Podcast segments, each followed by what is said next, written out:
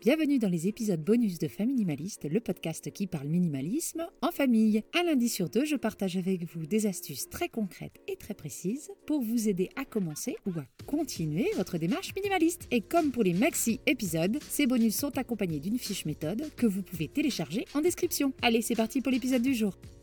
Aujourd'hui, je vous parle de la différence entre garder, stocker et accumuler. Car oui, il y a une différence.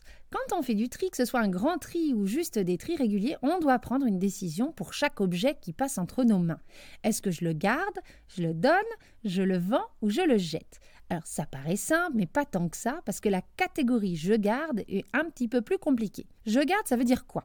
Ça veut dire qu'on souhaite continuer à utiliser un objet de manière régulière, si ce n'est quotidienne, ou alors de voir un objet de manière régulière si cet objet est purement décoratif. En gros, les objets qu'on garde, ce sont les objets qui font partie de notre quotidien. Ils seront mis en valeur dans un endroit visible si c'est de la déco, ou alors ils seront rangés dans des endroits faciles d'accès si ce sont des objets utilitaires. Les objets à stocker sont différents et c'est là qu'on peut prendre euh, les pieds dans le tapis. Quand on prend la décision de stocker quelque chose, il faut savoir pourquoi on le stocke, dans quel but et combien de temps. On stocke donc tout ce qui nous paraît utile ou décoratif, mais qu'on utilise de manière moins régulière. Attention, stocker et garder des choses au cas où, c'est pas la même chose. Le stockage, ça a un but précis. On sait quand exactement on va se servir des choses. Je vous donne un exemple.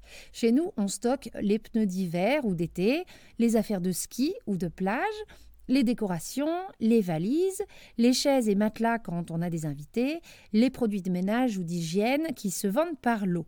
Ces objets ne sont pas gardés parce qu'ils ne font pas partie de notre quotidien. Ils ne sont pas gardés au cas où. Ils sont gardés jusqu'à ce que. Au cas où et jusqu'à ce que, c'est très différent. Donc jusqu'à l'hiver prochain, jusqu'à la visite de la famille, etc.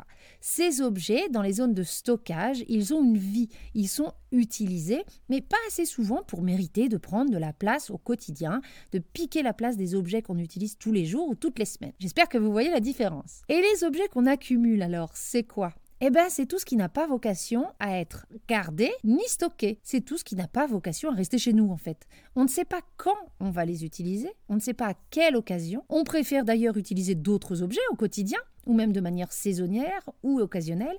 C'est des objets qui sont juste là. Je parle de toutes les caisses, les tiroirs, les boîtes dont on ne connaît même plus le contenu, les cartons qui sont empilés les uns sur les autres et qui font qu'on ne peut pas les utiliser.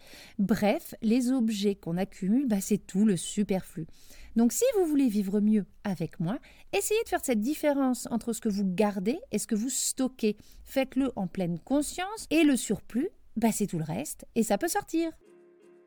Et voilà pour l'épisode du jour. J'espère qu'il vous aura plu et qu'il vous sera utile. N'oubliez pas d'aller en description pour télécharger la fiche méthode. Je vous dis à jeudi 17h pour mes épisodes plus longs, en solo ou en duo. Je partage avec vous astuces, méthodes et réflexions pour vivre une vie concentrée sur l'essentiel et débarrasser du superflu. Si vous voulez me soutenir dans la création de ce podcast, vous pouvez me laisser un commentaire ou alors des cœurs et des étoiles sur vos plateformes d'écoute. Je vous dis à très bientôt et en attendant, n'oubliez pas, vivre avec moins, c'est vivre avec mieux.